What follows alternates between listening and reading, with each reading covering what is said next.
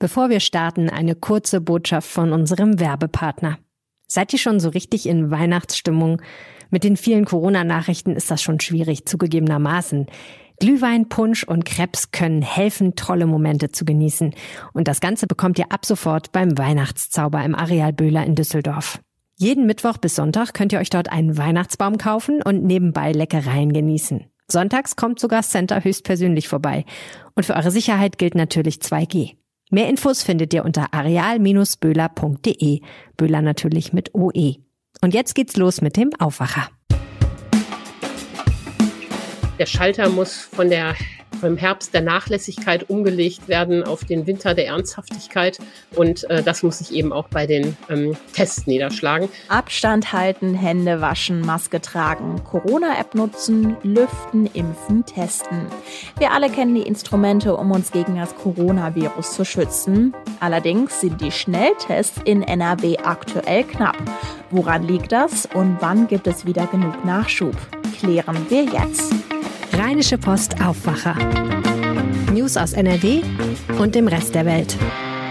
Hallo zusammen, ich bin Anja Wölker und wünsche euch einen sehr schönen Nikolausmontag. Vielleicht bekommt ihr heute ein bisschen Schoki geschenkt oder könnt ein paar Nüsse und Mandarinen genießen.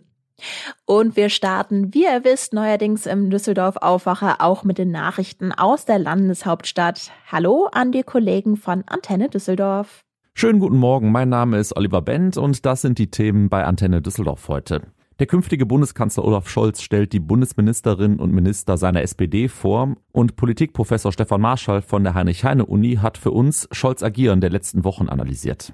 Dann geht es um das Gemeindefinanzierungsgesetz, das soll im NRW-Landtag noch vor Weihnachten beschlossen werden. Und die Stadt Düsseldorf befürchtet, dass sie dann weniger Geld bekommt und will heute im Rathaus per Abstimmung klarmachen, dass die Stadt alle Schritte gegen das Gesetz unternehmen wird.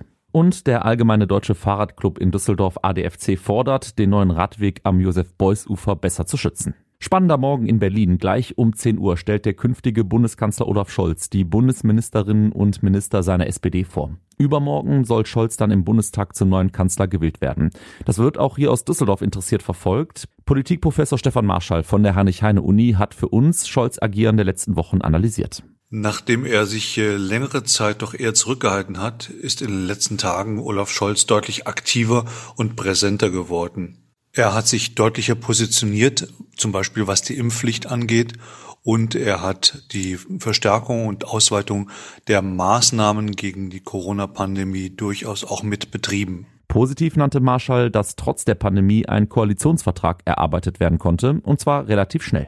Ein geplantes Gesetz der NRW-Landesregierung hätte Nachteile für Düsseldorf. Die Politik in unserer Stadt will dagegen vorgehen. Es geht um das Gemeindefinanzierungsgesetz. Und die Zeit drängt aus Düsseldorfer Sicht. Deshalb kümmert sich der Finanzausschuss im Rathaus heute darum.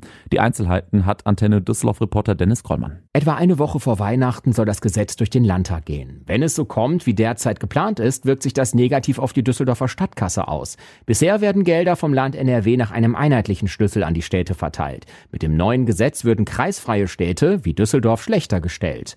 Denn es wird davon ausgegangen, dass kreisfreie Städte mehr Gewerbesteuer einnehmen, weil sich Unternehmen eher dort ansiedeln. Die Lokalpolitikerinnen und Politiker wollen heute sicherstellen, dass die Stadt alle Wege geht, um das Gesetz zu verhindern. Notfalls auch den Klageweg. Der Allgemeine Deutsche Fahrradclub Düsseldorf ADFC fordert, den neuen Radweg am Josef-Beuys-Ufer besser zu schützen. Zum Beispiel durch rot-weiße Pfosten, eine Glaswand oder andere Elemente, die zwischen Radweg und Autospur aufgestellt werden können. Die Details von Alina Lietz für Antenne Düsseldorf. Laut einer ADFC-Sprecherin würde man in Richtung Messe eng am Gegenverkehr und an schnell fahrenden Autos vorbeiradeln, ohne wirkliche Abgrenzung zur Fahrbahn.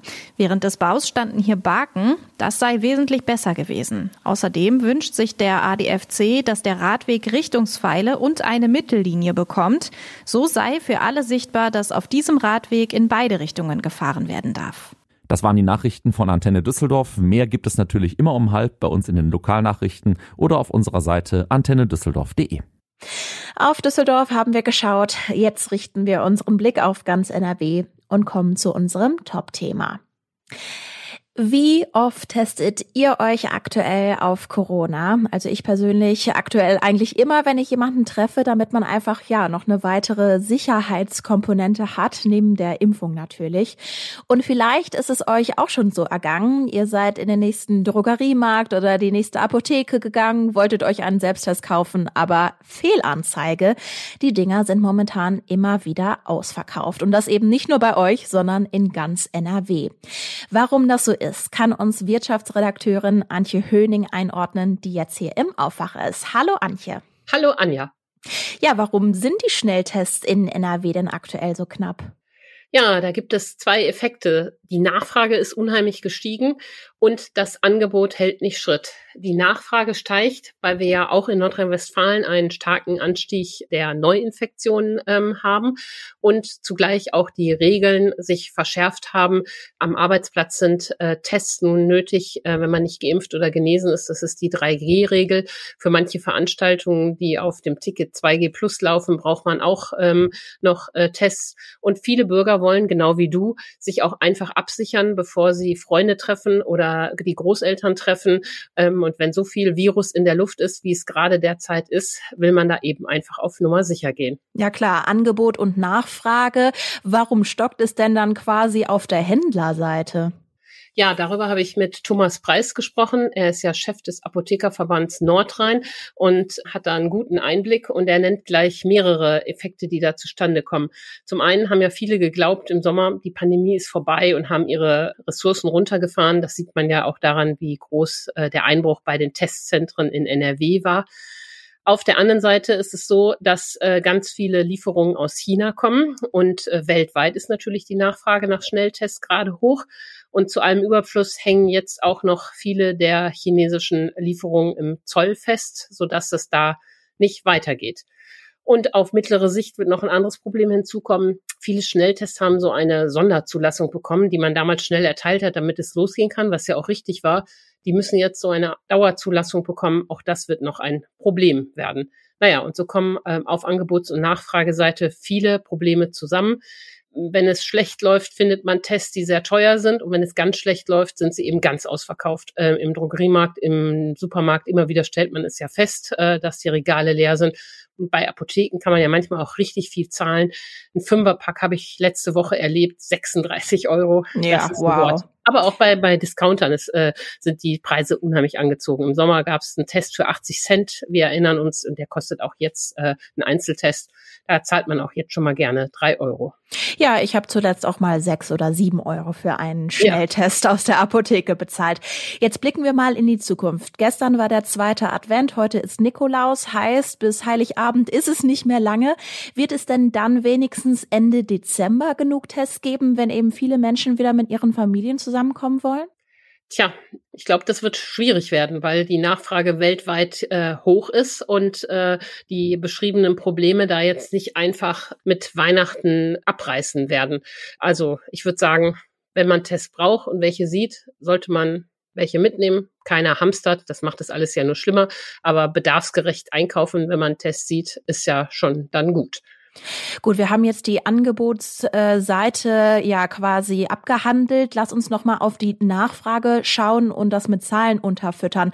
Du hast jetzt gerade schon gesagt, die Nachfrage ist gestiegen. Klar, die Leute wollen sich eben testen in der vierten Corona-Welle und dann gibt es eben auch diejenigen Ungeimpften, die einen 3G-Nachweis für ihre Arbeitsstelle äh, erbringen müssen.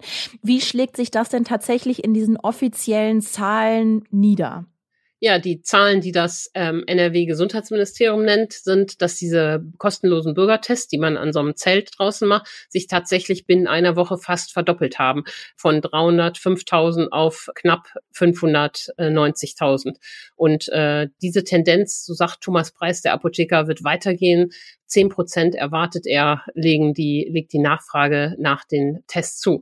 Und wenn du mich nach Weihnachten fragst, dann äh, kann ich dir sagen, dass ich das auch das NRW-Gesundheitsministerium äh, gefragt habe. Und die haben lieber auf die Frage gar nicht geantwortet. Die haben mir gerne die Zahl ihrer Teststellen geschickt, die jetzt eben deutlich angestiegen ist. Aber ähm, zu einer Aussage, ob wir Weihnachten genug Schnelltests für alle haben, da wollten sie sich doch noch nicht zu äußern.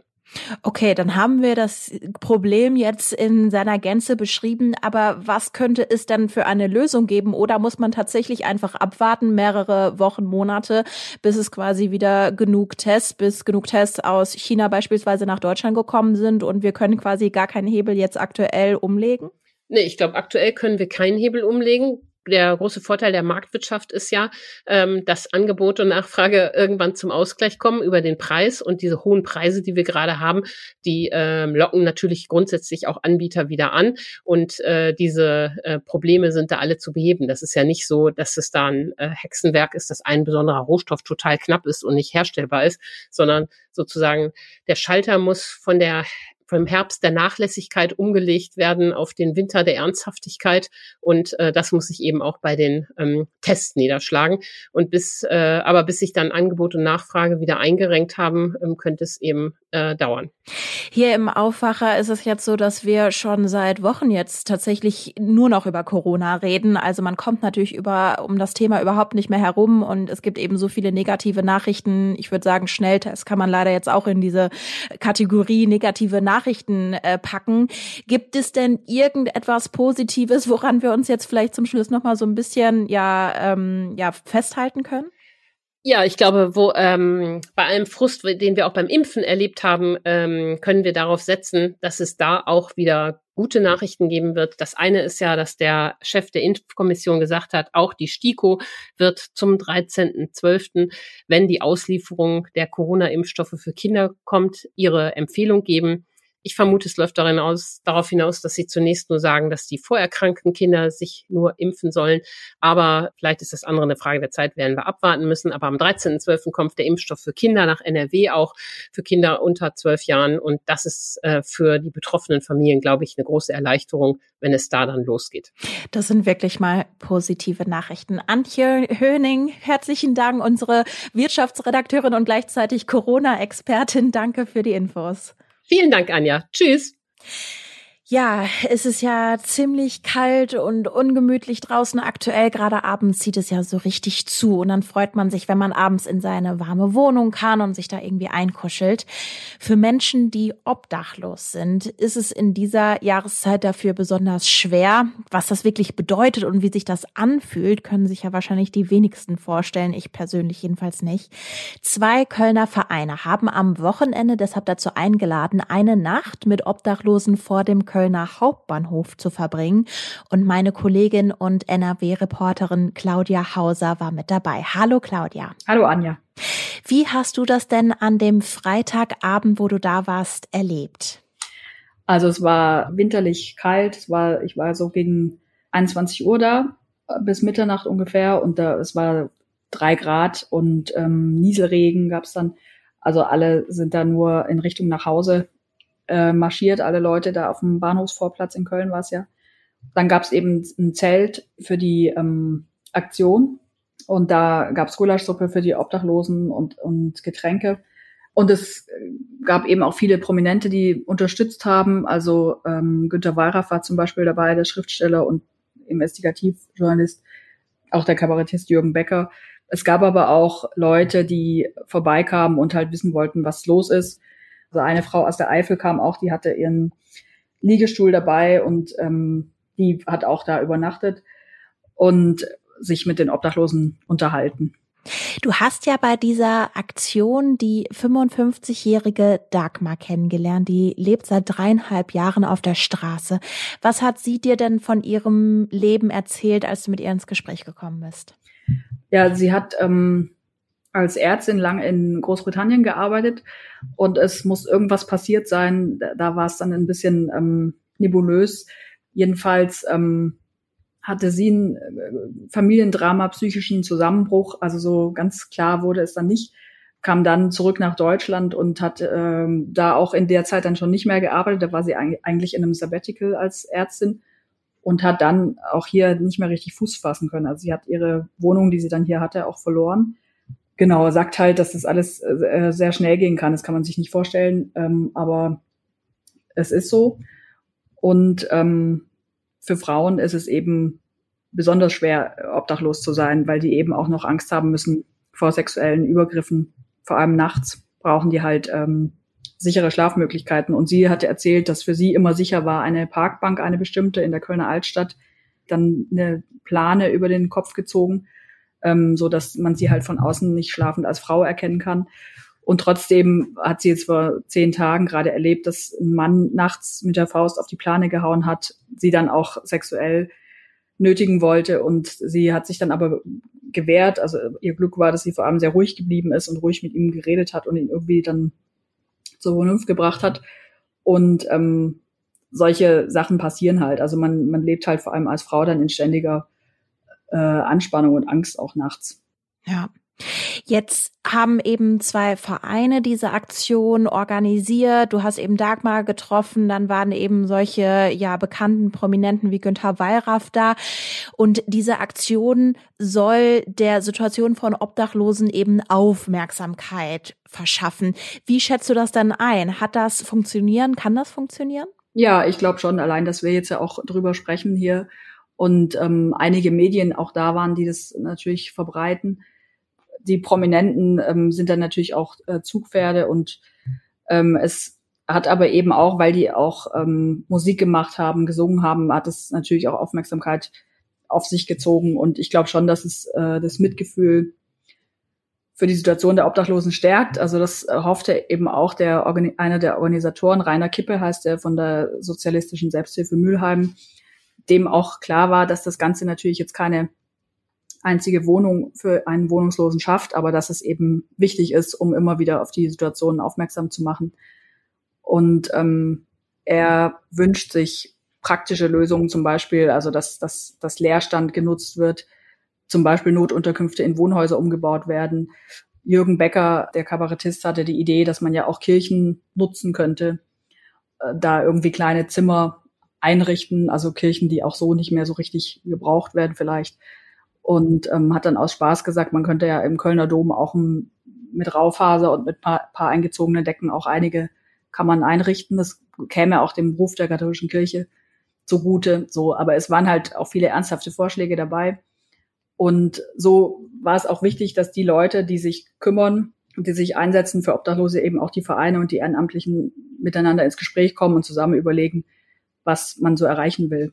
Wie viele Menschen leben denn in NRW überhaupt auf der Straße? Also letztes Jahr 2020 waren es fast 50.000. Die Zahl steigt auch leider seit Jahren. Es gibt deshalb Initiativen auch vom Land. Also die, das Land unterstützt die Kommunen, ähm, in denen die meisten Obdachlosen leben. Also sind dann natürlich vor allem die, die Großstädte jährlich mit drei Millionen Euro für verschiedene Projekte. Und ähm, jetzt hat die Ampelkoalition auch angekündigt, bis 2030 Obdachlosigkeit äh, in Deutschland überwinden zu wollen. Und da ähm, hoffen jetzt halt auch alle drauf, dass, dass sich da auch was tut. Inwiefern ja findet denn auf der kommunalen Ebene, also zum Beispiel in Köln jetzt demnächst vielleicht auch etwas statt, äh, was auch die Situation der Obdachlosen noch mal genauer in den Blick nimmt? Also in Köln will man jetzt ähm, die Forderung aus dem Koalitionsvertrag eben runterbrechen und sagen, ähm, wir brauchen ein städtisches Programm zur Überwindung der Obdachlosigkeit, eben auch bis, bis spätestens 2030. Also es, es muss ja, warum muss in Deutschland überhaupt jemand auf der Straße schlafen? Das muss ja nicht sein, da gibt's Lösungen.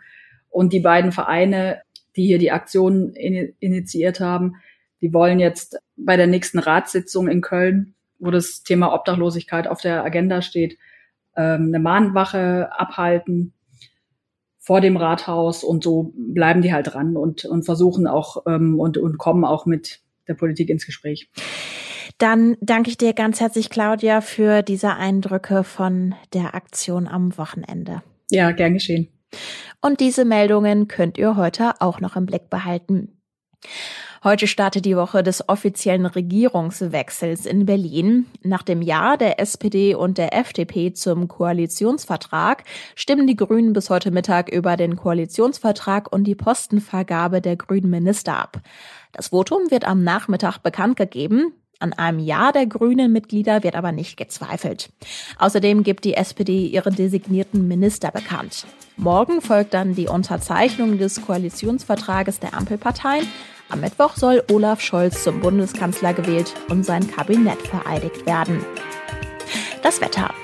Die Woche startet mit vielen Wolken, es bleibt aber erstmal trocken und es wird maximal 5 Grad warm. Dazu weht ein schwacher Wind. Jetzt wünsche ich euch einen großartigen Wochenstart. Habt einen tollen Montag. Bis dann. Mehr Nachrichten aus NRW gibt's jederzeit auf RP Online. rp-online.de